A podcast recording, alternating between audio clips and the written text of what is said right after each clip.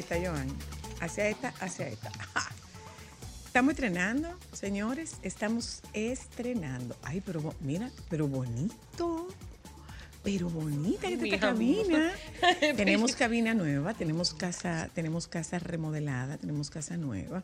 Eh, vamos a agradecer. eh, valió la pena la espera. Está muy chula, está muy chula la cabina. Mira, ya nos vemos para allá. Ay, tú sabes Ay, cuál pero es- tú y yo, mira, sin pensarlo, hasta nos combinamos con la cabina Nos y combinamos todo. con la cabina. Mira, sí. Mira, eh, Joan, hay una única preocupación y es que no vamos a poder ver la muchacha limpiando la ventana. Ya Qué no cosa, ya. Pero me encanta, está muy chula. Mira qué imagen tan chula. Está muy chula, valió la pena toda, valió la pena, no, no, valió la pena, valió la espera, porque no, aquí no hay pena, valió la espera. Felicidades, Antonio, Monserrat, eh, porque la verdad es que es un lujo esta cabina que tenemos hoy en día, que se estrenó con la con la presencia del primer mandatario de la nación, del presidente Abinader, quien a mí me ha preguntado, ¿y no te han vuelto a invitar? Sí, a mí me han vuelto a invitar. Yo no he podido ir, pero sí, a mí me han vuelto a invitar, a mí no me vetaron en el palacio. O sea que déjese de eso. No me vetaron en palacio. Les damos la más cordial bienvenida, así como se dice, ¿verdad? Sí, Damos señora. la más cordial bienvenida y compartimos con ustedes nuestra nueva casa, que de verdad que está muy chula. ¿M? Con una casa los muy bonita. últimos, está muy chula, con los últimos recursos tecnológicos a la disposición de este equipo que conforma la parrilla de talentos de Radio Cadena Comercial.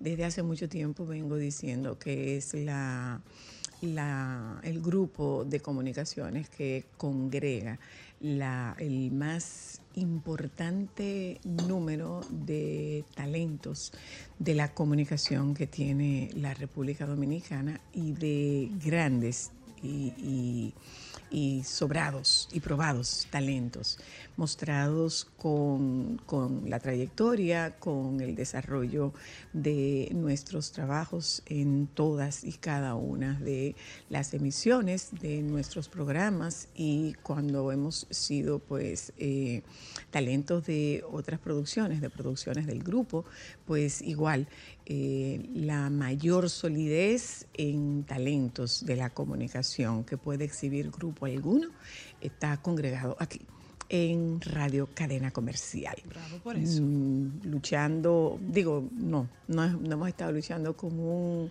objetivo y con un norte. Nuestro objetivo ha sido tener el nivel de penetración, de influencia, de permanencia y de trascendencia que tiene nuestro grupo a lo largo de todos estos años y cada vez se va sumando más y más gente que tiene como interés pertenecer al más sólido y estable grupo de comunicación que tiene la República Dominicana. Desde, desde que Dios amanece hasta que se acuesta. Nosotros somos la mejor compañía y la mejor alternativa de comunicación que tiene Grupo Alguno en nuestro país. Así que felicidades, Antonio Monserrat. En nombre de todo el equipo de talentos, muchísimas gracias porque tenemos un espacio a la altura de nosotros, de nuestros contenidos, de nuestros invitados y lo más importante, a la altura del público que, es- que nos ha mantenido en sitiales de preferencia a lo largo de todos, todos, todos, todos, todos estos años. ¿Mm? Bienvenidos, aquí comenzamos con Ay, Solo para Mujeres en la de tarde verdad. de hoy. Eh, un detalle, un detalle, eh, la ciudad de Santo Domingo está en alerta roja. Se emite un, un comunicado preliminar del Centro de Operaciones de Emergencia. La Dirección de Centro de Operaciones de Emergencia, COE, informa que, de acuerdo al boletín meteorológico del día de hoy de la Oficina Nacional de Meteorología, ONAMED, el cual establece que aún permanece la influencia de un activo sistema frontal localizado en el canal de los vientos. Por consiguiente, Prevemos que para esta tarde y noche sean los aguaceros más intensos y frecuentes sobre gran parte de la geografía nacional. Asimismo, el Comité de Presas y Embalses nos informa que incre- incrementó el reporte de crecida presa de Valdesia, ha alcanzado niveles máximos, lo que nos obliga a hacer regulaciones de crecida por las compuertas de presa de Valdesia y el contraembalse Las Varías con caudal de salida de 150 metros cúbicos por segundo al río Nizao. En virtud de lo anterior, por las condiciones de humedad en el suelo, debido a las lluvias de los últimos dos días y lo establecido en el artículo 2, capítulo 1 de la ley 147-02 sobre gestión de riesgos, este Centro de Operaciones de Emergencias modifica los niveles de alertas por posibles crecidas de ríos, arroyos y cañadas, así como inundaciones repentinas o urbanas, por lo que a partir de ahora regirán los siguientes. Provincias bajo alerta. Roja, San Cristóbal, incluyendo toda la ribera del río Nizao hasta su desembocadura en el mar. Peravia, incluyendo toda la ribera del río Nizao hasta su desembocadura en el mar. Distrito Nacional, provincia Santo Domingo. Total en alerta roja, cuatro provincias. En alerta amarilla, María Trinidad Sánchez, La Vega, Puerto Plata, Monte Plata, San José de Ocoa, Asua, Hermanas Mirabal, Duarte, Monseñor Noel, Espaillat, San Pedro de Macorís, Samaná y Santiago para un total de 13 provincias en alerta amarilla. En alerta verde, Sánchez Ramírez, San Juan, provincia de Independencia, La Altagracia, Barahona, Pedernales, Atomayor y El Ceibo, para un total en alerta verde de 8 provincias tomemos las debidas precauciones. En la alerta roja, cuando el fenómeno tiene una alta probabilidad de impactar una zona presentando efectos que generan daños a las personas, los bienes, carreteras y a otras infraestructuras o al medio ambiente. Alerta amarilla, cuando la tendencia ascendente del desarrollo del evento implica situaciones inminentes de riesgo y situaciones severas de emergencia. Alerta verde, aquella que se declara cuando las expectativas de un fenómeno permiten prever la ocurrencia de un evento de carácter peligroso para la población. Puede ser parcial o total. Manténgase alejado de ríos, arroyos y cañadas tenga precaución porque pueden presentarse inundaciones citadinas repentinas, deje de andar cruzando ríos, no vaya para el malecón, no vaya para la Avenida España a ver, eh, a ver el oleaje, no vaya a la zona costera para ver cómo suben las olas. Tome las debidas precauciones, que como precedentes tenemos no uno, dos en el mes de noviembre. En noviembre del año 2022, en noviembre del año 2023, y que esto debe servirnos de, esto debe servirnos de referente para que nosotros tomemos las debidas precauciones. Si usted no tiene nada que buscar en la calle, quédese en su casa. ¿Mm? Eh, hoy compartimos con la doctora Luna. Ay, sí, ella viene a hablar sobre seguridad en compras de juguetes para los enanos. Muy buen tema a propósito de, de Y- ya la llegada de la Navidad. Y, Y adivina que un kit Porque la doctora siempre Ay, ha dicho ay. que no le regalen juguete a los niños que llevan batería y no le lleven la batería. Ay, sí, yo siempre he estado de acuerdo con eso. Usted debe regalar el juguete con la batería. Lleve la batería, porque lo que le hace a esos usted pobres es generar una desesperación. Ay, los Y pobres muchachitos. Además de y además eso, de eso, vamos a hablar de un tema muy interesante. Vamos A hablar de los negocios familiares. Mm. Y en la tarde de hoy nos acompañan Eriden Estrella y nuestro querido Eduardo Balcácer para ver cómo se ha dado esto, porque creo que hay estudios que indican que después de cierta generación se caen los negocios se familiares. caen los negocios. Bueno, pues ese es el contenido de esta tarde para Solo para Mujeres. Nos vamos un momento a publicidad. Ya regresamos.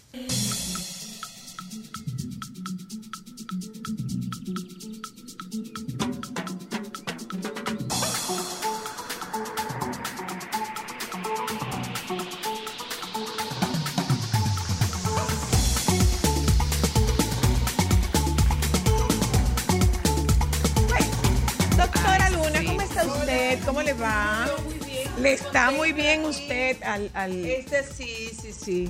Sí. Los chicos tan lejos, pero está bien. No, Ay, pero no hay ningún problema, váyase para allá. Eh, Lo hay que Transmite más desde allá. Ay, una pero está muy bien. La verdad, es, es como un estudio eh, Es de televisión. estudio No es un estudio de televisión. Es estudio de muy Sí, bien. yo siento que Oprah La va a entrar ahí a hablar con mami, sentarse a beberse un trago. No, mi amor, no entra. Oprah, no entra Oprah, entre yo.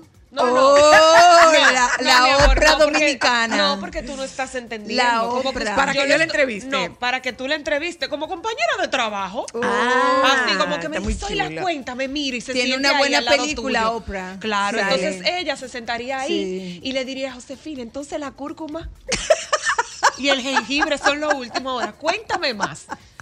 Y hablar y le Para "Juana, todas aquellas frío". personas que desacreditan la cúrcuma, Yo le encabezo la lista. lo porque, hay, porque hay un problema familiar. No, doctora, no se desacredita No, ya la están- la están tomando en doctora, cuenta. A ver, da- doctora, explícame. La corrijo, doctora. Ajá, corrígeme. Una cosa es desacreditar la cúrcuma y otra muy distinta es oponerse al uso excesivo de cúrcuma. Bueno, usted todo tiene sus con indicaciones, cúrcuma, pero Sí, fíjate. pero no puede estar indicado para todo. Ay, doctora es Luna, es bueno, que para ti tiene- la cúrcuma la flecha de la época de los 70, hija. Santo Pero Dios. fíjate qué interesante porque la, la Pucamaima eh, está buscando la posibilidad de utilizar la cúrcuma y el jengibre para bajar eh, de peso, para promover programas de, de reducción de peso para niños. Ay, pero yo eso no no lo es el tema, vinimos eso. a hablar de juguete. Pero, pero- pero no, es válido porque eh, la cúrcuma tiene muchos ah, efectos positivos para la salud. Claro, Claro. eso está muy bien. A consumir cúrcuma. Pero puede tomar cúrcuma. pastilla, doctora. Antioxidante, pues se sí, puede, claro, se puede consumir pastilla.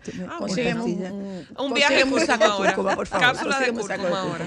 Pero mira, me parece bueno hablar sobre eh, la seguridad de los juguetes, que, ju- eh, que regalar, o sea, y, y estas son recomendaciones para Santa y para los Reyes Magos, porque eh, ahora en época de Navidad los niños reciben muchos, muchos regalos. Y a veces eso le- les, mm, les impide de alguna manera eh, poder disfrutarlo todos y entonces este, se sobresaturan por todos los juguetes Sí. que ellos están recibiendo. Y la recomendación es que los papás se pongan de acuerdo con las familias, con, con los tíos que van a regalar juguete para no abrumar tanto a los niños con regalos excesivos. Entonces buscar eh, regalar eh, juguetes, sobre todo eh, hay una regla muy interesante que se habla, las reglas de cinco, y es que eh, regalar a los niños, por ejemplo, el juguete que quiera. Eh, si nos vamos a la lista que ellos hacen a Santa Claus y a los Reyes Magos, 80 páginas. hay muchísimos ah, eh, solicitudes. Sin embargo, es una muy buena oportunidad para ir enseñando a los niños que no todo se, se puede no todo se compra en ese mismo momento. Yo tengo varias preguntas, Enfati- doctora. Enfatizar en el juguete que más le guste y entonces proponer eh, eh, cuál es el más interesante Eso para él y no eso significa que una eh, que la, la escritura de la carta a Santa eh, es una actividad ideal para papá, mamá y los niños. Por O sea, supuesto, acompañado sí, de papá y mamá. acompañarlo. Ok. Eh, es un poco también revivir, eh, yo pienso que esa, Esa ilusión. esa ilusión que se daba eh, eh, en nuestra época, con sobre todo nosotros que vivimos en, en el- en la parte norte del país, donde los Reyes Magos eran lo- los que hacían, llevaban los regalos a los niños. En alguna, en alguna parte de- del país, eh, quien regala es Santa Claus. Sin embargo, esa carta eh, es una, era una actividad muy creativa y muy imaginativa, eh, que a mí me parece muy rica. Sin embargo, hay muchos detractores sobre cómo manejar esta historia que para mí es de ilusión, es de eh, imaginación, de creatividad. Nosotros nos pasábamos el tiempo imaginando por dónde entraban los Reyes Magos, eh, que dónde dejaban los camellos, los Ay, ay, caballos, ay, ay, los regalos Cada que vez le que yo íbamos a hacer. ese chin de hierba y las funditas entonces de era una actividad tan eh, bonita que la recordamos con mucho Sí, cariño, por sí, supuesto. sí. Perdona, Mucho- perdona, muchas perdona. personas de nuestra Eh, época. eh, eh, El niño Jesús también, Perdón, que perdón, para algunas partes del Cibao es quien Estamos deja también. hablando de nuestras edades. O sea, es un recuerdo que está grabado Claro. de forma indeleble de cuando, o sea, estamos hablando de, de- de recuerdos que datan de más de cinco décadas. Sí, Sí. exacto. Eh, Y que- nosotros y, es la importancia el del alma- momento. El alma de, de nuestra Navidad siempre fue nuestro padre. Mm, así es. Y realmente nuestro padre se convertía en un niño más. Exacto. O sea, le daba rienda suelta a esa libertad, a esa, a ese, a ese disfrute infantil, no solamente por él, sino también por ver cómo disfrutaban sus, cómo disfrutaban sus hijos y sus sobrinos. Y, Y- eso y está cómo integraba registrado. la fama- eso la está familia. registrado en la memoria Y- emotiva y, es familiar. un poco, eh, eh, la conversación es, es un poco para rescatar esas tradiciones que realmente enriquecen nuestra memoria. Eh, hoy día se Yo hace como tan... tan incluso, si, si tú te pones a preguntar a quienes están en, en- en audiencia con nosotros, en, en- si- quienes están en sintonía con nosotros ahora mismo, ¿cómo tú lo recordabas? Yo recuerdo, fue yo, yo puedo tener... te sentiste engañada, yo, puedo- engañado. yo- yo retengo. No. Yo me sentí muy agradecida. Yo retengo como una imagen clara mía detrás de la puerta, tratando de, tratando de investigar por dónde llegaban y la voz de mi papá diciendo llegaron, los reyes. Exactamente. Fíjate, y lo que sucede es que hoy día también hay un movimiento eh, en donde plantean que estas eh, historias, que estas tradiciones, eh, lo que provocan es eh, que los niños desconfíen y que los niños se sientan engañados. Sin embargo, yo recuerdo que cuando nos enteramos de, de, de, De cómo era la cómo dinámica. era, eh, nos sentimos tristes porque perdimos esa magia. Pero lo que quiero apuntar en este momento a todos los papás y mamás que nos escuchan y también a los tíos y a los abuelos es que en esta Navidad los niños y las niñas sean el centro de a- atención, eh, de hacer que estas navidades sean eh, eh, reuniones familiares recordadas y que en los juguetes Que ellos, nosotros sean, que ellos sean visibilizados, que Y- ellos sean tomados en cuenta. y ¿eh? que en el juguete también ellos puedan eh, poder desarrollar una serie de habilidades y aptitudes y, y facilidades utilizando un juguete que pueda aportar eh, eh, en su desarrollo. Y en base a eso yo tengo varias preguntas. Número uno, doctora Luna, ¿cuál sería la cantidad ideal para ponerse de acuerdo en familia de juguetes suficientes para un niño por edad? Hay una, una regla que era lo que estaba comentando, que es la regla de cinco, que los niños no deberían de recibir más de cinco juguetes en esta oportunidad. Si reciben más, la recomendación es que los papás los guarden y lo vayan sacando poco a poco.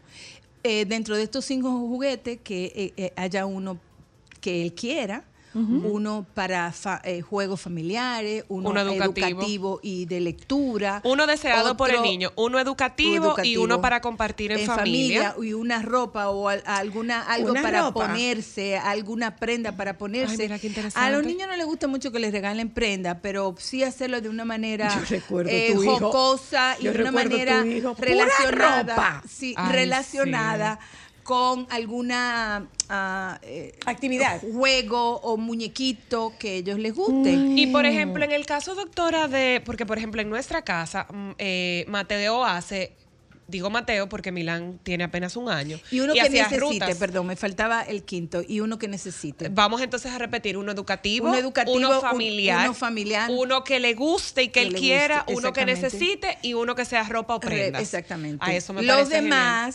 Eh, tú los guardas y los vas sacando poco a poco Ahora. y también tú vas retirando juguetes que ya él, él ha utilizado, porque ¿qué pasa?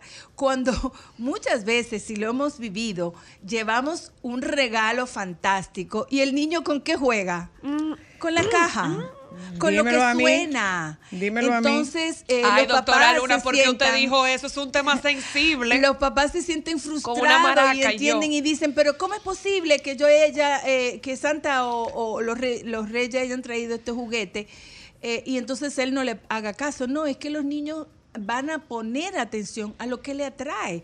Y muchas veces una caja puede ser un El elemento, el sonido, la el tamaño, forma, cómo, el cómo lo utilizo, si me meto en- adentro, si, si me escondo. O sea, Una cosa. doctora, inclusive otra una de esas, eh, eh, un- Una un- botella. una botella que suene, que tú le Que tú pongas le- Bueno, algo incluso las botellas con granos de habichuela y eso son utilizadas muy frecuentemente por las maestras de estimulación, Mira por una ejemplo. cosa, perdón, Exacto. perdón. Cuando tú vas, o sea, tú- yo sé que tú quieres agradar a un niño, pero eh, lo recomendable no es que tú le compres a un niño un regalo porque a ti te gusta. Por favor, por favor. O sea, Sí, no le compres a un niño porque a ti te gusta, Eh, pero sí. tampoco, tampoco es recomendable que tú le compres a un niño un regalo para tú tra- tratar de acallar tu conciencia por tus ausencias o porque esa es mi forma de demostrarte lo mucho que yo te quiero, Claro. porque esto tiene, esto tiene implicaciones a posteriori. Claro, mira, yo eh, el día pasado estaba en el salón y me encontré con una niña bellísima, súper inteligente, parlanchina, tenía tres años, y ahí entablamos una súper conversación. Y dentro de esa conversación yo le preguntaba cuál era su juguete favorito. Ella me dijo, yo tengo dos bichotas. Eran dos Barbie. Entonces yo digo, ¿dos bichotas? Sí, esa que tiene el pelo azul y me lo explicaba. Entonces yo le decía, ¿y quién es la bichota? Y es una buena oportunidad, por ejemplo, para hablar de lo que significa esta, esta muchacha en la música colombiana. Cómo me- pu- Sí, pudiéramos decir, bueno, es una mm, de música eh, urbana, Urbana. ¿no? Pero lo que ella La significa connotación para la niña no para era la que le damos los una, Una adultos. chica que logra su sueño de ser cantante, de ser Que tiene el reconocida, pelo rosado, de de ser famosa, de, de ser creativa. ¿Tú entiendes? Entonces muchas veces yo siento que los papás nos perdemos esa oportunidad de tener una conversación sobre eh, sucesos y particularidades y que pueden ir instruyendo a los niños y a las niñas en la vida eh, cotidiana. Entonces, eh, eh, fundamentalmente, compren juguetes que los sus hijos puedan utilizarlo. Es importante tomar en cuenta la calidad del juguete, la edad para el Ahí niño. va mi pregunta, ¿Qué- qué- doctora qué- Luna. qué- qué el tema de los tiene que ver con la rangos de calidad? edad. Porque, por ejemplo, yo pudiera eh, ver un juguete que me encantó para Mateo, para Milán, y que simplemente no están aptos para su edad. Porque Mateo tiene seis años y Milán apenas tiene un año y nueve meses. Exacto. Entonces, ¿qué tan importante es esa clasificación ¿A de las qué? edades que los fabricantes le ponen a los Pero juguetes? además, Primero ¿a por qué- la- pero por el además, ¿a qué te- interés. además, ¿a qué te refieres con calidad del juguete? Mira, lo que pasa es que es importante tomar en cuenta los aspectos de seguridad. Si tú tienes un juguete de buena calidad, tú tienes que ver si está homologado, o sea, si hay una certificación de que sea un juguete seguro para esa edad. En eso te- este, tenemos que ver el tamaño de la pieza. Por ejemplo, si tenemos niños pequeños, no podemos regalar juguetes que tengan piezas despre- desprendibles o piezas pequeñas porque ellos pueden tragarlo, inclusive aspirarlo. Hay una regla y es que para niños menores de tres años no regalar juguetes que, que sean más pequeños que el diámetro de un rollo de papel De de, papel. sanitario.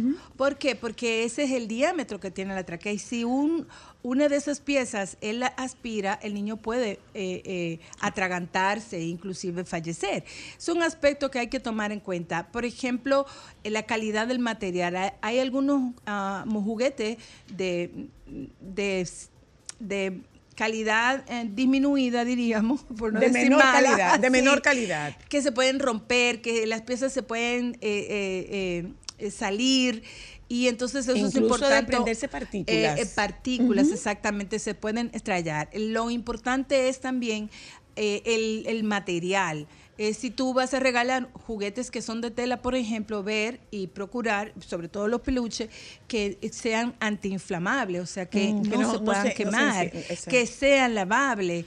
Y que los botones y las cosas que tengan no se despeguen, que un niño las pueda pinturas de los juguetes que no contengan plomo. Eso es una de las eh, eh, recomendaciones de hace muchos En años de no palabras, contener doctora. plomo. Sin embargo, hay algunas eh, fabricantes de juguete Que que, todavía no son muy legales usando. que pueden no En estar otras- cumpliendo con las reglas de En seguridad. otras palabras, doctora, en otras palabras, usted se toma tiempo para revisar Sí. las etiquetas de lo que usted Claro, come. exactamente. Mm. Revise las etiquetas del juguete que usted va a Excelente comprar. recomendación. Ya sea para sus nietos, para sus sobrinos o para un regalo. Claro. Tómese el tiempo de revisar las etiquetas. Y tomar en cuenta las recomendaciones, porque eh, Cristal hablaba, ¿por qué? Y tú preguntabas, ¿por qué las edades? Justamente porque un bebé, un lactante, un, un niñito pequeño de un año, no puede estar interesado en un juguete que él tenga que manipular porque no tiene la destreza. Entonces, en los niños pequeños nosotros vamos a buscar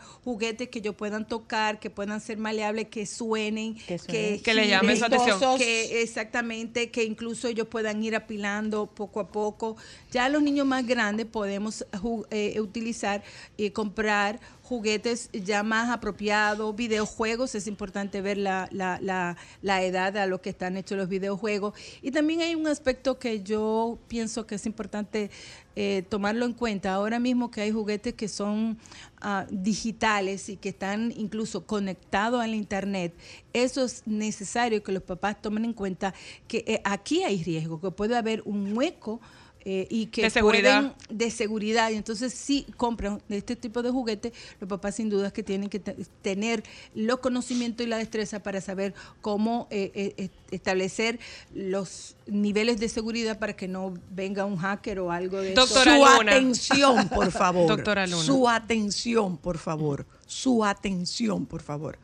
No regale juguetes de batería sin batería. Ay, que esos muchachitos sí. se Sí, desesperan. sí, sí. Ay, por esos muchachitos se desesperan. Y la batería, tita, Claro. tita, y tital no tiene. Tita y la batería, tita. Eso Primera vez que me pasó para su compre cumpleaños. batería, tenga batería en su casa. Y- si usted va a mandar un regalo de Sí. juguete, póngale Yo acostumbro batería, a ponerle las baterías a todos los juguetes, para Y- Mateo, para Pero espérate, cualquiera. perdón. Que sean la batería que, Que son, sean, porque ahorita claro. Yo el juguete siempre. es triple A y tú le llevas la. Sí, pero tiene batería doble A. Doble A. Y la otra pregunta que le iba a Eh, Lo hacer. importante es de leer la- las etiquetas. Claro, Lea la volvemos al etiqueta, punto. todas las especificaciones Claro del que juguete. sí, claro que sí. Y mi otra pregunta, doctora, para esos papás que, por ejemplo, eh, quieren adentrar a sus hijos al mundo de los juegos, eh, de los videojuegos, eh, ¿qué, ¿a partir de qué edad se recomienda y qué horarios pueden manejar esos papás? Porque, por ejemplo, Mateo ya está en el mundo de Mario Party, que era lo que nosotros jugábamos, y es una actividad que él hace con su mamá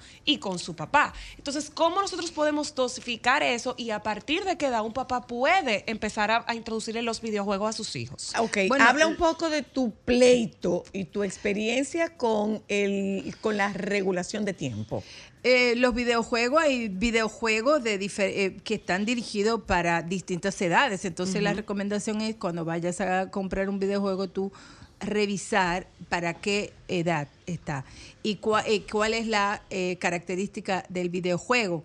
Porque también los videojuegos tienen muchas escenas que son muy violentas, Sí, que son sexistas ahora mismo, eh, sí. y que son eh, de esos que es- están muy, muy de modas. Entonces, hay que leer nuevamente la, la- la- la descripción y la edad.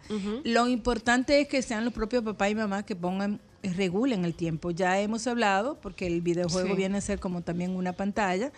Eh, eh, cómo regular ese tiempo, en qué momento lo vas a jugar. Ahora en vacaciones eh, pu- mm, pudiéramos tener una, unos horarios mucho más laxos. Sin embargo, yo llamo la atención que ahora en vacaciones hagan actividades físicas. Ay, los juegos es familiares de mesa, señor, eso es chulísimo. Y, y las actividades físicas, desgraciada, bueno, no desgraciadamente, pero es una pena que ahora esté lloviendo. Lamentablemente, Pero sin, sí. sí, pero sin embargo, es muy bueno que los chicos salgan a la calle. Señores, todos los barrios tienen parques, tienen áreas verdes, Porque ¿qué es lo sí. que sucede? Es que los niños cada vez tienen menos actividades físicas. Están muy Y esto- y esto va muy relacionado con la obesidad, pero también con el ir desarrollando su Ay, musculatura Claro. esquelética y muscular, porque con las actividades físicas, con, con los deportes, Además de sus habilidades sociales. Ay, ¿tú sociales, sabes qué sería chulo? Que los papás Sus regalen. habilidades sociales. Un twister.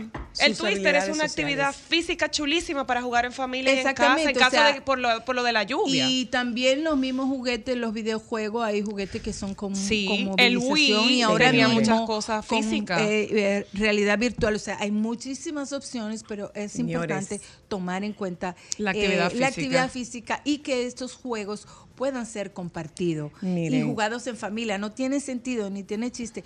Obviamente, el juego es fundamental para los niños a todas las edades y este juego va a ir cambiando de acuerdo A cómo se va eh, eh, planteando el desarrollo físico y mental. Eh, sin embargo, el hacer juegos compartidos también es una eh, muy buena actividad para establecer eh, esa relación social que los niños van y necesitan desarrollar. Miren, eh, Joan, te estoy mandando algo que yo quiero que compartamos con que compartamos con la audiencia de Nuevamente. de algo que hicimos Mateo y yo. ¿eh? Ya. Ya lo habíamos compartido eh, y fue fue una actividad, es un juego. ¿Quién de nosotros no jugó en algún momento a la carrera de palitos de fósforo? eh, de barquito de papel, pero en vista de que yo no era capaz de hacer un barquito de papel, pues nosotros decidimos hacer una carrera de palito de fósforo. Nosotros todos jugamos con palito de fósforo en la cuneta. Absolutamente todos jugamos con palito de fósforo en la cuneta. Y no cuesta un peso. Tomamos la eh, eh, pone- lo, tomamos precauciones, por supuesto. Eh, había amainado eh, la lluvia y yo le dije, ven, vamos a hacer algo que yo hacía cuando yo era pequeña. Y cogimos una caja de palito de fósforo para hacer una competencia de palito de fósforo. Y tú sabes qué fue lo más impresionante de esto para mí. Que Mateo me decía, otra matita, por favor, otra matita, por favor. Eh, es que los niños se divierten, eh, claro, con- con lo más sencillo, Lo podemos señores. ver, lo podemos ver, Con- no lo podemos ver. Ok, lo puedo narrar. Con lo puedo más narrar. Miren, lo que nosotros sencillo. hicimos fue ponerle una capa, ¿eh? bajar a la cuneta de mi casa cuando las condiciones del tiempo lo permitieran. agua esté bien. ¿eh? Que- Y había, había, había suficiente, te- te- te- estaba, tenía suficiente corriente el agua que iba bajando por la cuneta y nosotros hicimos una carrera de palito de fósforo. Claro. Entonces, lo que ese carajito disfrutó, Algo eso, que todo lo que él me decía era otra matita, Pero- pero otra eso- ma-". eso- Claro, tomamos las precauciones Pero del lugar. vol- vuelvo a lo mismo. Eso plantea la sencillez de la creatividad. Pero también Vamos a poner la creatividad al servicio. La creatividad, pero que, eh, la sencillez en el sentido de que con, con un- una actividad eh, tan simple, los niños se divierten y los niños aprenden. Y ahí en ese juego tú puedes ir dejando información. ¿Por qué el palito corre con la corriente? Eh, eh, no sé, la física, un poco eh, la movilidad. Y entonces hay muchas formas para que los niños vayan aprendiendo con el juego. sabes qué cosa Y todo lo que de, todo lo, lo importante es que ustedes, papá y mamá, jueguen con sus hijos, porque también ellos salen mucho más eh, eh, recompensados por esa Sí, señor. compañía. Y también papá y mamá pueden conocer mucho más a sus hijos y esa misma actividad y ese mismo tiempo que dedican a sus hijos también es un tiempo que se dedican a sí mismo porque eso baja la- la- el estrés, eso baja la preocupación, es un momento de presente, de estar aquí y ahora con mi hijo, disfrutándolo. Y entonces esa es la invitación que particularmente yo hago y que hace solo para mujeres, que en esta época y que en estas navidades y que en estas vacaciones eh, ustedes puedan disfrutar con sus hijos en presencia. Suelten los celulares. Que no se Ay, nos que no Dejen los se nos celulares a un olvide, lado y que, no que el niño sea olvide. el centro de la Navidad, porque eso es lo que estamos celebrando. Que no la llegada nos- de un niño que ha- transformó la vida de... Todos nosotros. Exactamente. Que no se nos olviden dos cosas. La primera de ellas, cuando un niño te invita a jugar, considéralo un privilegio. Sí, claro. Uno. Y dos, recuerda, la parte más importante de tu anatomía para relacionarte con tu hijo son tus rodillas. Cuando las doblas, te pones de su tamaño.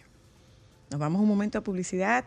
Gracias, doctora. Y acá comparto con ustedes esta noticia y es que el Ministerio MAP, ¿cuál es el ministerio ese?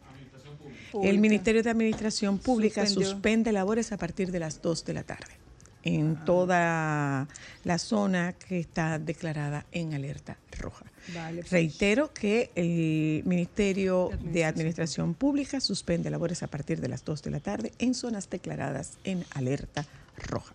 Nos vamos a publicidad, ya volvemos. Solo para mujeres,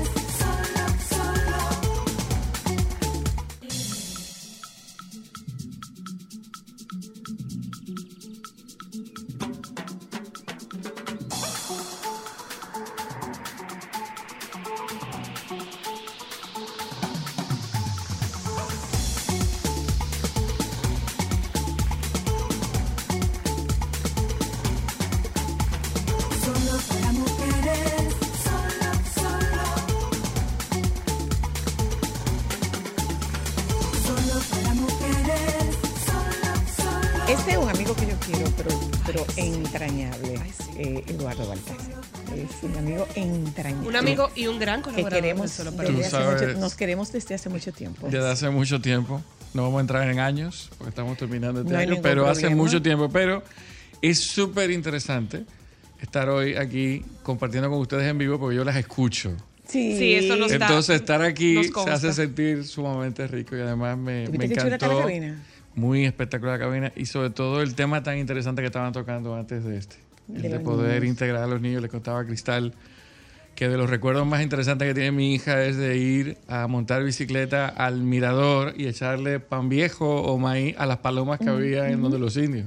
Claro. Y de carajito, jugar con las bolitas o el contén. Y lo- no, no, no. Y me estaba riendo solo allí haciendo las recuerdos. Porque Mira las cosas que Chile. recuerdan, no, Mira. no Por el, eso último, el celular de última moda Eso y son última cosas, computadora. son cosas que se registran en lo que nosotros llamamos memoria emotiva. Así mismo. Sí, y uno recuerda, desde- bueno, yo tengo 62 años y yo recuerdo a mi papá murió cuando yo tenía 9, hace 53 años de eso.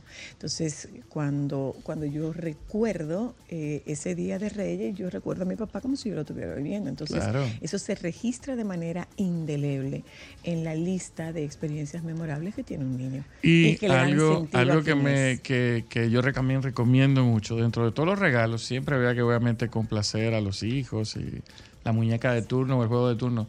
Pero Andrea siempre le tenía regalos, libros.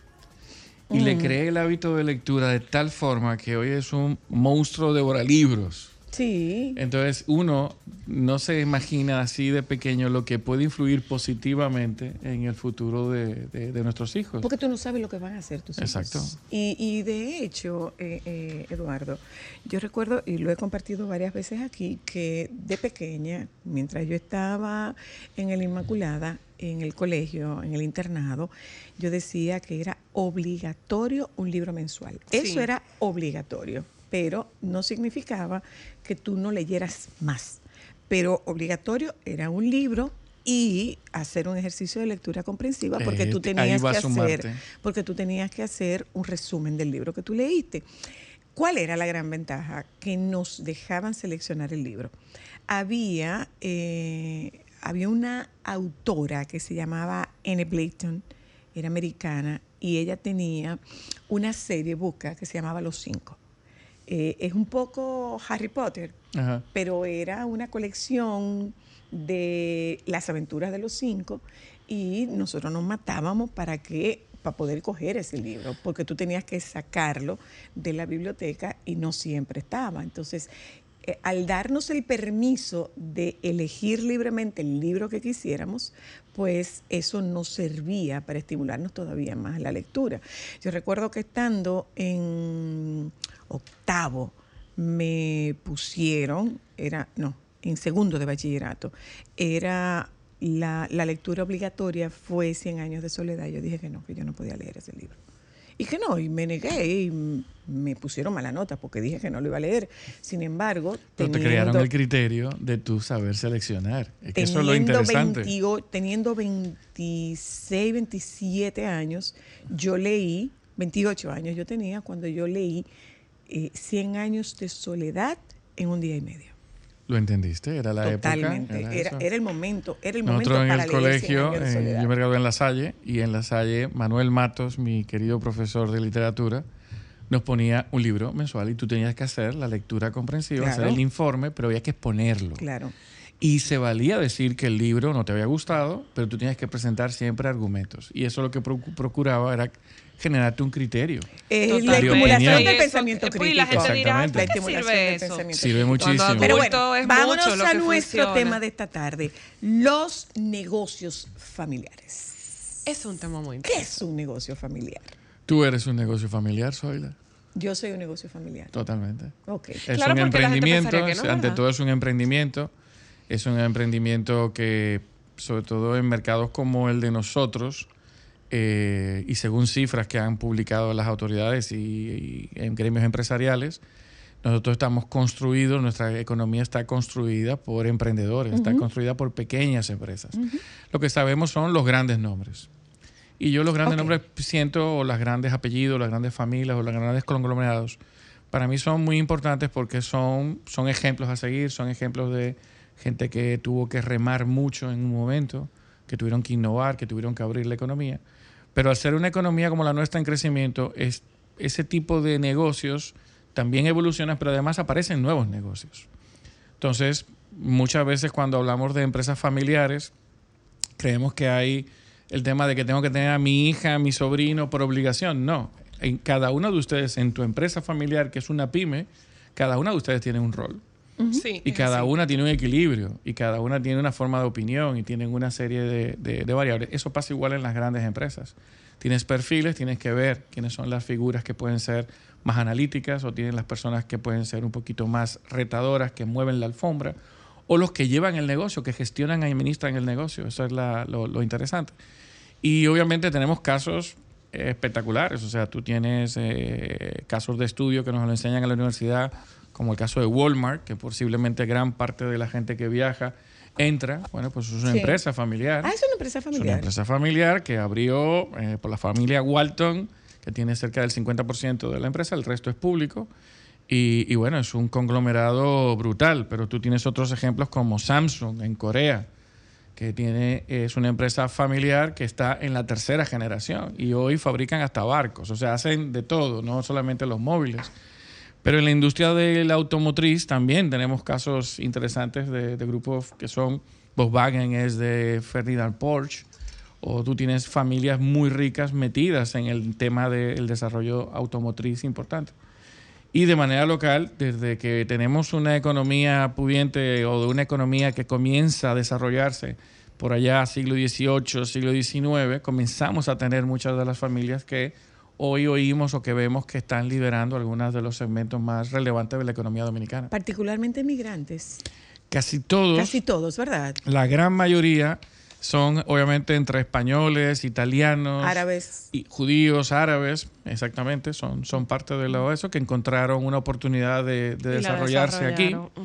Que han generado valor aquí, que han generado empleo, que han generado innovaciones, que han generado servicios, que hoy disfrutamos todos. Claro que sí. Y lo interesante es cómo muchos de esos grupos, Zoila, están ya en una tercera o en una cuarta generación, lo cual te habla de que han sido parte del desarrollo de nuestro país en los últimos 200 años. Entonces eso es sumamente valioso y son de las cosas que nosotros muchas veces creo que somos muy críticos ante el empresario, ante el empresario grande, pequeño, mediano, somos muy críticos y creo que son verdaderos héroes, son gente que tuvo la valentía de salir de su país, a lo mejor la mayoría con una mano adelante y otra atrás, y tuvieron el carácter de poder emprender un negocio, de equivocarse mil veces, pero de volverse a levantar, de poder crear a la familia, de proveer a su familia, pero además de proveer a cientos de miles de familias.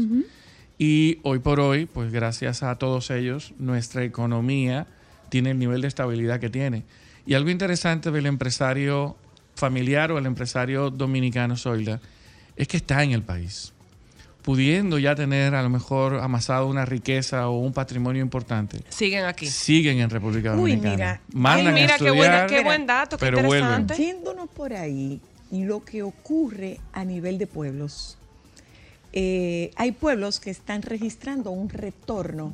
De sus empresarios. No, de, de- de sus, de sus hijos, Sí. de, de los jóvenes. Sí. Por ejemplo, en Agua, eh, de donde yo soy, hay, yo no sé si tú, has, si tú conoces la historia de Hielo Miguelito.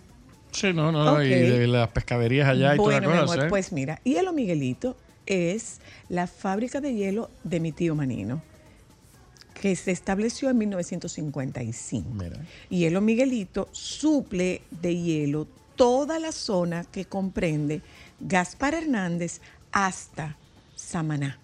Y es una empresa netamente familiar, puramente familiar. Ahora, ¿dónde viene el tema de, el tema de, de- de cómo lidiar con esto y cómo establecer un organigrama y cómo establecer las políticas de interacción dentro de estas empresas. Eh, esto lo discutimos con nuestra queridísima Indiana, que no nos puede acompañar eh, físicamente, Físicamente. pero está con nosotras por teléfono, y pensamos en ella de inmediato, porque a su vez, Indiana tiene Una una, empresa empresa, familiar, donde ella no es ni mami ni papi. Ellos no son ni mami ni Ella papi. es la jefa. Ella es la licenciada Tamares. Muy bien. Qué bien. Indiana, querida. Muy buenas tardes, chicas. ¿Cómo están? ¿Cómo Muy están bien, gracias. Bienvenida. Muy contentas, extrañándote físicamente porque la cabina nueva está ¿eh? hermosa. Entendemos. Bueno, es que ya cuando vaya voy a ir con un traje largo porque me dicen que eso es espectacular. Ay, Entonces, Ay, sí. Ay, hoy sí. no pude. No, si tú traes aguacate, te, te condonamos. Te condonamos el traje largo, no te preocupes. Trato hecho. Eh, Indiana, ¿cómo se gestiona el recurso humano de una empresa familiar? Ya sea una empresa familiar, micro, mediana o o, grande. una gran empresa familiar. Bueno, pues un tema muy apasionante. Eh, realmente los negocios en el mundo empezaron por las empresas familiares y eso es bueno que lo sepamos porque muchas personas desdeñan el trabajar en una empresa familiar. Las empresas familiares son unidades en donde debe gestionarse adecuadamente las emociones. Como somos familia, hay que crear un deslinde entre lo que son las funciones de la empresa per se, las responsabilidades, los temas de disciplina, las asignaciones, el desempeño y los resultados tienen que estar mejor definidos que en una empresa regular. Porque es muy fácil que de repente Cristal le diga, ay, pero mami, fueron cinco minutos de retraso y, y- y se pasa la línea. Entonces, soy la presente ese conflicto entre qué le digo a mi hija o qué le digo a la empleada. Ajá. ¿Sí? Ajá. Es muy delicado. La- hay como siempre esta disonancia que puede crear conflictos en el negocio. ¿Qué se hace para nosotros evitar llegar ahí? Pues poner las reglas claras antes de. ¿Ok? Existen los llamados protocolos familiares que deben ser creados por todos, ser socializados, en donde nosotros podamos entender que en el negocio hay un propósito distinto al de la familia. Y es muy importante que cuando estemos como familia no se lleven los problemas del negocio e igual que cuando estemos en el negocio evitemos llevar los conflictos y emociones familiares, porque eso mantiene el equilibrio, eso mantiene el equilibrio. Wow. Los negocios tienen sus objetivos. Están ahí para producir bien, para hacer un legado, crear un legado, para dar servicio, para elevar la productividad, aportar a la nación. Hay muchas razones por las que una empresa nace. Pero en la familia es de mayor envergadura. Incluso he tenido situaciones en empresas medianas en donde hay demasiados conflictos eh, familiares dentro del negocio. Y con dolor del alma he tenido que recomendar, tienen que separarse. Oh, oh. Porque si son incapaces de manejar esa emocionalidad familiar en el negocio, le hacen daño al negocio y en la familia se vuelve una situación irreconciliable. Mm. Se, pierde, se pierden las dos entidades, la familia y el negocio. Se quiebran porque se genera a nivel familiar un rencor de que tú me hablaste mal en esa reunión delante de todos y, y no es difícil sanar. Eh, a veces no se entiende el estrés que se tiene en el negocio y que muchas veces no le estamos hablando al sobrino, sino al encargado de compras. Y si no se diferencia, el, el malestar puede saltar la valla e ir a alejarnos del familiar. Entonces, muy, muy delicado que ese protocolo familiar esté establecido, porque no todos los de la familia tienen que trabajar en el negocio, pero sí el negocio puede afectar severamente a la familia. ¿sí? Una cosa, eh, interesante. una cosa, Indiana. ¿Qué tan flexibles son esas normas por un lado y por el otro lado, cuál es la periodicidad recomendada de revisión de esas normas? La periodicidad, y voy a responder lo último primero, la periodicidad de la revisión del protocolo familiar en el negocio tiene que venir dado por los cambios en el negocio. Si el negocio crece, si el negocio madura, si el negocio genera un nuevo, digamos, eh, producto, una nueva situación, digamos que vamos a abrir otro local, que necesitamos una nueva planta, de inmediato las normas familiares tienen que ser revisadas. Porque si Cristal ya no va a estar a tu lado en la emisora, sino que va a estar en la sucursal de Bávaro, eso hay que discutirlo. Hay que ver qué tan dispuesta está eh, Cristal, si le interesa, si vamos a cubrir su estadía, si esto incluye pasajes, si ella va a tener una seguridad porque es una mujer sola. O sea, todo hay que sentarse y conversarlo antes de. Mis hijos trabajan conmigo y en cada proyecto tienen un contrato de cada proyecto. ¿Sí? Donde están todas las variables. Vamos para Punta Cana a trabajar, que alcance, cuál es el cliente, todo. Y son mis hijos, pero en la oficina son mis trabajadores, mis empleados y colaboradores. Eso es así. Mm. Una pregunta, Indiana. Por ejemplo, ¿qué pasaría? Saludos, Eriden. Ah, Ya, hola Eriden, que ya se, ya se, Se integra, se integra. ¿Qué pasaría, por ejemplo, en el caso de que yo tengo uno de esos hijos que no funciona en la empresa? ¿Cómo Si yo es manejo esa parte? Claro, si es en la empresa que no está funcionando, debes atenerte a las normas y políticas de la empresa. ¿Qué tú haces cuando tu empleado no funciona? Tu empleado civil, el que no tiene lazos contigo. ¿Sí? Lo, lo con desvinculas. Bueno, en última instancia. Exacto, te lo cambias de posición. O lo formas Sí, o le das algún tipo de capacitación. Sí, y tú te reúnes primero y preguntas qué le está pasando a la persona, por qué está llegando tarde, por qué está eh, cometiendo errores, porque somos humanos, la gente puede tener inconvenientes en su vida, se está divorciando, está enfermo, no sé. Pero lo primero es conversar y acercarse al trabajador, sea quien sea. Luego, tú puedes pasar al siguiente nivel, una amonestación, un llamado de atención, un reentrenamiento. Pero si las cosas siguen, tú lo tienes que desvincular. Acabo de decir, no todos los familiares caben en el negocio, porque también depende mucho de la naturaleza del negocio. ¿sí? Bien. Laura es diseñadora, trabaja para Grupa, pero trabaja en su área de diseño. Pero mi hermano es psicólogo, o sea, está más cerca de lo que hacemos nosotros como agrupa, ¿sí? Porque es su formación, porque es, es que las familias también tienen que cumplir con el perfil establecido en la empresa para esa posición. Y Eso podría, da- y podría darse el caso de que el negocio familiar no sea de mi interés. También puede no pasar. sea de tu interés o no sea de un área que a ti te interese desarrollar o no sea de lo que tú sabes hacer. porque tú no tienes a un familiar en la empresa por lástima o para ayudarlo, porque la empresa es un negocio. Ah, buen dato. Qué interesante, gracias. Eduardo, Eduardo, tú hablabas de, de tercera y cuarta generación.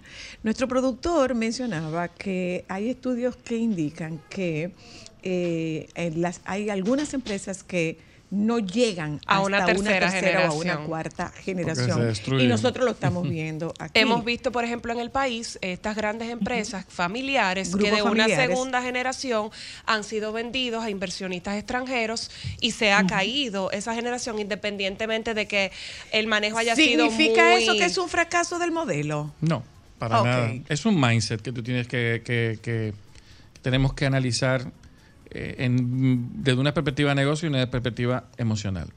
Y a entender un poco el mundo globalizado que estamos. El mundo hoy está muy afinado a las fusiones, las adquisiciones, los merge. Eso es algo muy natural. Y por eso tú has visto que muchas Lo que marcas antes era locales... alianzas estratégicas. Exactamente. Entonces, ¿qué pasa? Se suele decir que la tercera o cuarta generación destruyen valor porque ya no han crecido con todas las incomodidades y los retos y toda la problemática De la que primera y la vivir. segunda. La primera y la segunda. Ya han crecido en esa comodidad. Y no han apreciado o no han valorado. Ese trabajo Eso, tan pesado. hay algunos casos que han ocurrido, pero si tú tomas algunos casos dominicanos que, que podemos citarte de familias que ya están en una tercera o cuarta generación, tú ves que al contrario, tienen unos niveles de formación del personal, tienen unos niveles de principios, de valores, los han formado, los han permitido diversificarse. Tú decías algo, Zoila, de Indiana lo decía también hace un momento, de aquellos familiares que no están interesados en el tema del negocio.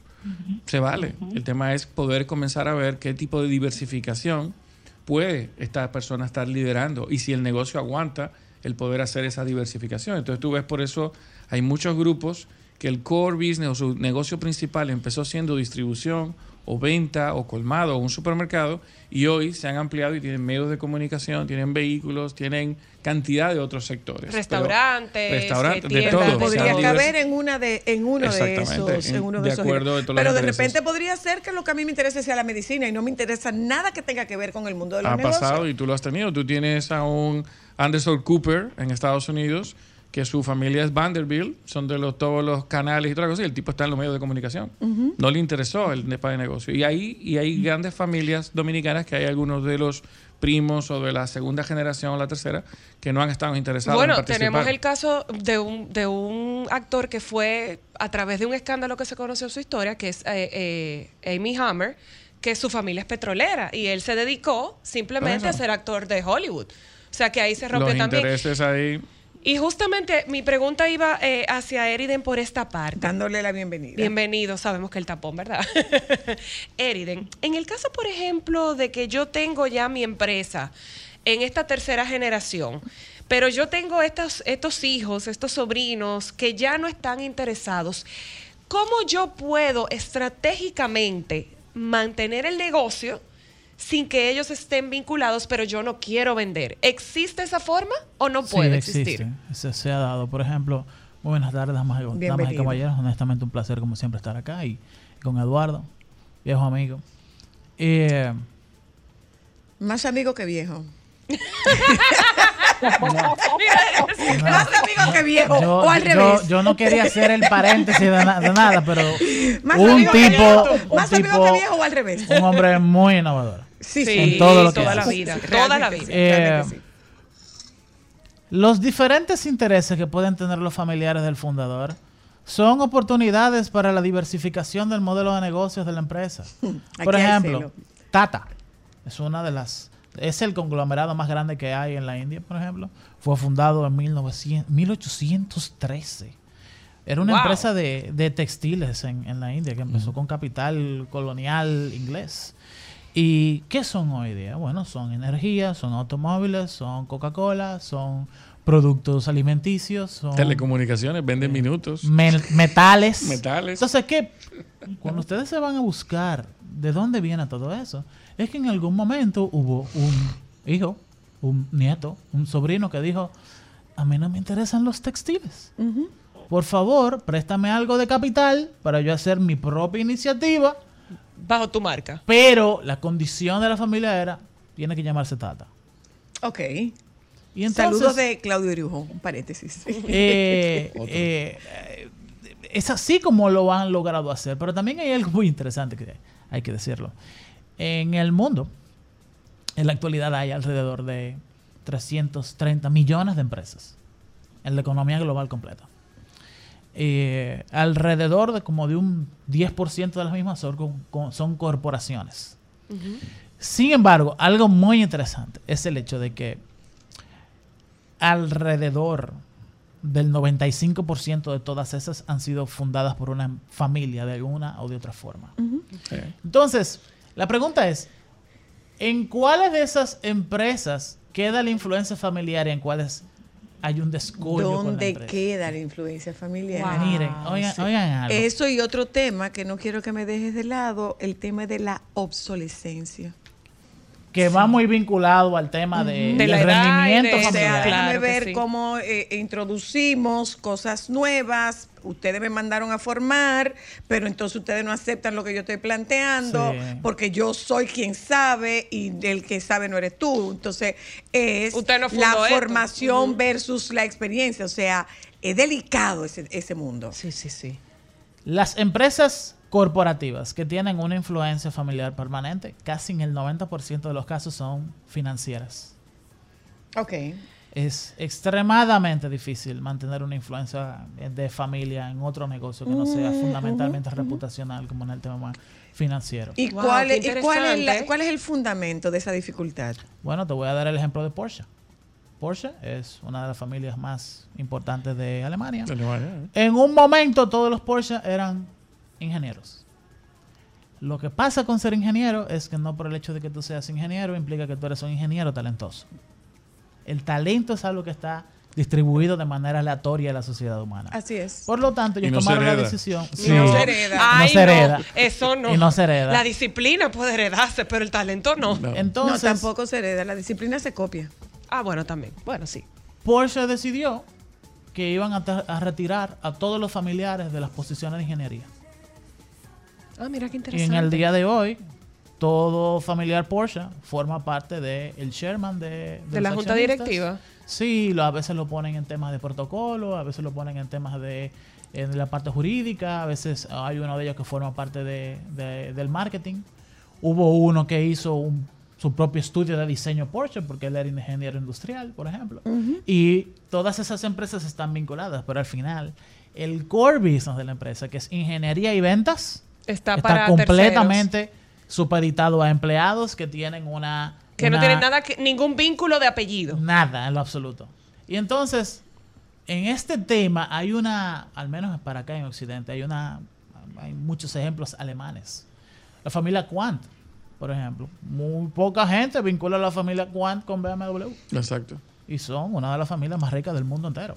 Pero esa gente se Tienen el retiró. 48% de BMW. Debe, ok. Sí, esa gente se retiró totalmente Sí. del, del negocio de automotrices, de motocicletas, se fueron hacia la parte de financiamiento de los vehículos, la parte de las finanzas de, de diferentes filiales de seguro que tiene el grupo BMW y realmente no forman parte de- del core business de lo que es el Yo- diseño. yo- de yo ingeniería. O sea, pero esto es yo superinteresante. introducir- Yo quiero introducir un tema de investigation discovery. Pregunté sobre la obsolescencia Sí. y hay otro elemento que es la codicia. ¿Qué pasa cuando la codicia se introduce en una estructura como esta? Nos vamos a publicidad, ya volvemos. Para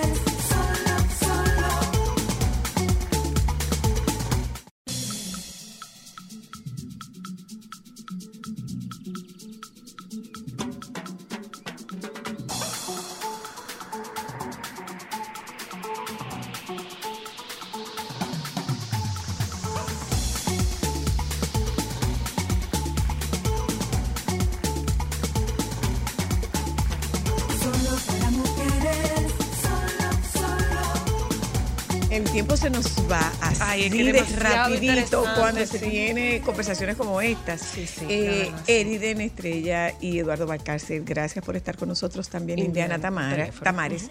Eh, tocamos puntos muy particulares. Es el punto de, desde la estrategia y la parte de comunicación, el punto económico y el punto desde el manejo de recursos humanos sobre un tema que nosotros tenemos ahí en la cotidianidad. Eso de hecho, así. Esto es un grupo familiar. También. Sí, Esto es claro una que empresa sí, familiar. Entonces, usted tiene su- a su alrededor un grupo familiar y tenemos en cuenta que la economía nuestra se sostiene sobre todo es, eh, perdonando la redundancia, sobre la base de la economía informal. Quien tiene un colmado tiene una, una- tiene una microempresa Sí, familiar. claro, sí, claro. Entonces, Sí. hacía la pregunta, si usted nos contacta en este momento, hacía la pregunta de dos cosas. El tema de la obsolescencia, eh, Eduardo, y Indi- e Indiana, el tema de la codicia. Ay, ay, ay. Es que la obsolescencia tiene que haber una, ese mindset de educación constante como componente de éxito. Y educación constante implica tú estar adaptándote a todo lo que no solamente el consumidor te está exigiendo, sino lo que la empresa también te va exigiendo. Las autoridades, los entes reguladores te van haciendo que tú tengas que cada vez más perfecciones y te actualices si no mueres. Pero se supone que Si yo no por edad, quiebras. se supone que yo por edad tenga una resistencia natural a ese cambio. No, sí, Se lógico supone, como persona, Sí. pero, Entonces, tiene, ¿cómo pero tu experiencia, Zoila, va a hacer saber que la empresa necesita tres directores nuevos. Tú vas a entrar en el proceso de selección de ese personal, vas a liderar que las cosas se hagan bajo el formato y la filosofía que, Que ha dado grupo- resultado. que ha dado Y de paso resultado. te vas a formar Y tú. lo interesante cuando, cuando estábamos hablando que todos hemos coincidido en que muchas de las familias han ido saliendo de los grupos y dejan a otros profesionales.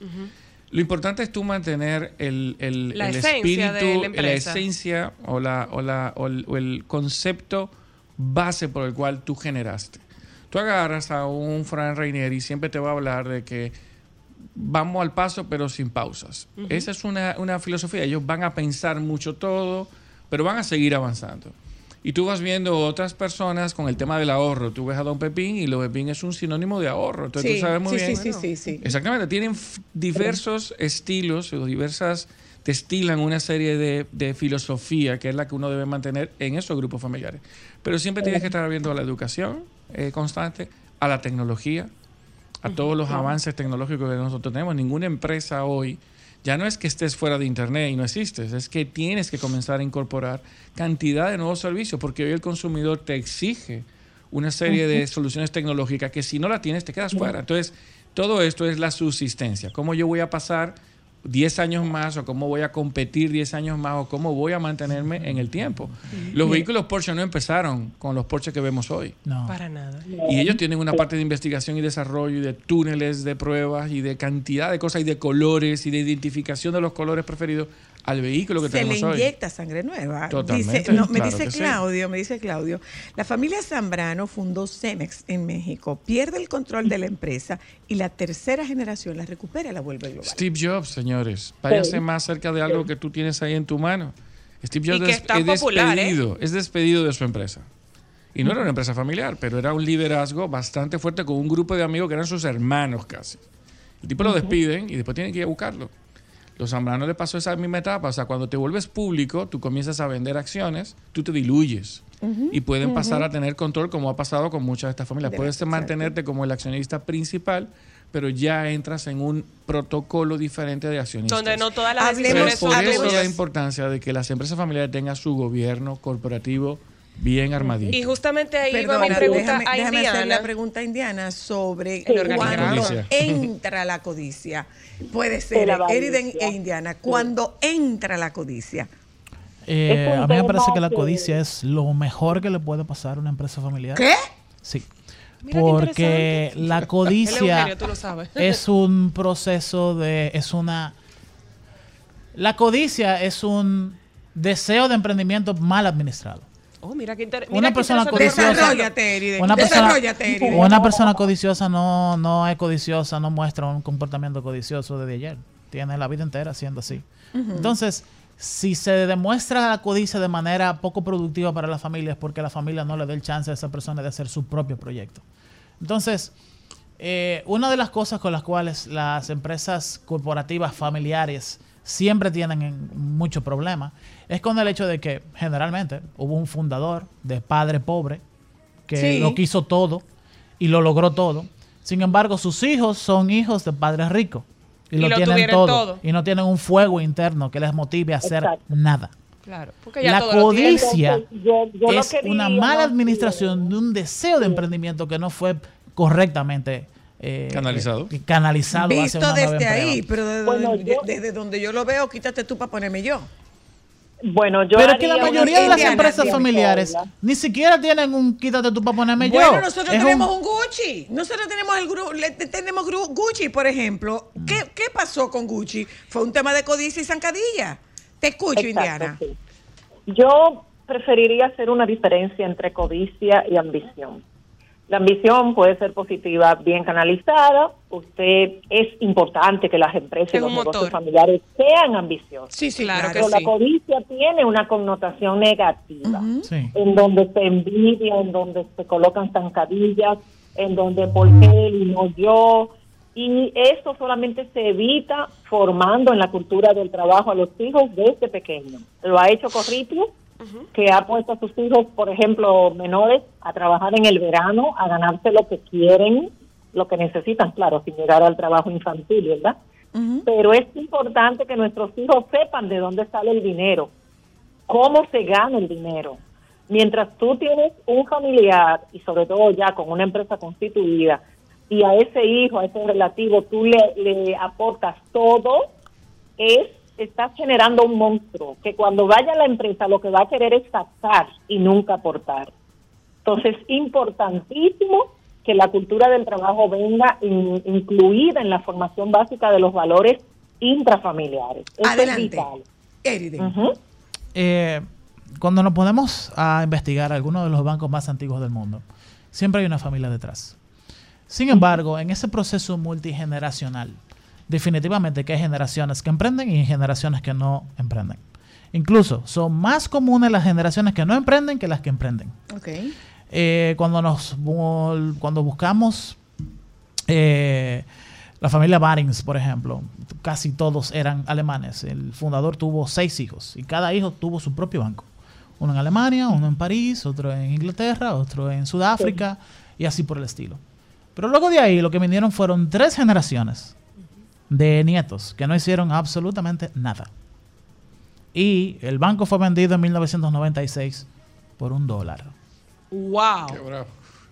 Pero, pero tenía una tenía una implicación lo de la venta por un dólar. Por supuesto que sí, Claro. estaba quebrado completamente. Ok. Entonces, hay un momento en el que hay que aprovechar a los hijos ambiciosos. El fundador de la familia dijo que el, el papel elemental del fundador de la, de la familia, de la empresa, es tener la mayor cantidad de hijos posibles. Ambicioso más no avaricioso. Lo que pasa es que la avaricia es la consecuencia negativa de una ambición descontrolada. Tú lo que que tienes puede que... ser- es que yo creo que la gente Sí, debe, la gente ser, debe ser ambiciosa. ambiciosa. Claro Yo que creo sí. la ambiciosa. gente debe ser ambiciosa. Claro que sí. Porque la que- pero, pero, es un- pero, es un pero que no, motor. pero que no confundamos ambición con avaricia. No, no, no, no, no, No, no. no, Yo, que yo- no yo no estoy claro. trayendo a, a la mesa. La, ambición está muy conectada con el emprendimiento. O sea, para usted, tener, usted querer no ser empleado y tú querer salir a tener tu propia empresa, que tu nombre ahí arriba, tienes que tener cierta ambición. Bien es administrada, motor. como, Claro. bien, como bien hablábamos. Y es muy normal que cuando comienzo a tener incorporación, la primera, el primer core que comienzo a tener es mi esposa, es mi pareja. Si es una mujer que emprende, el, su esposo.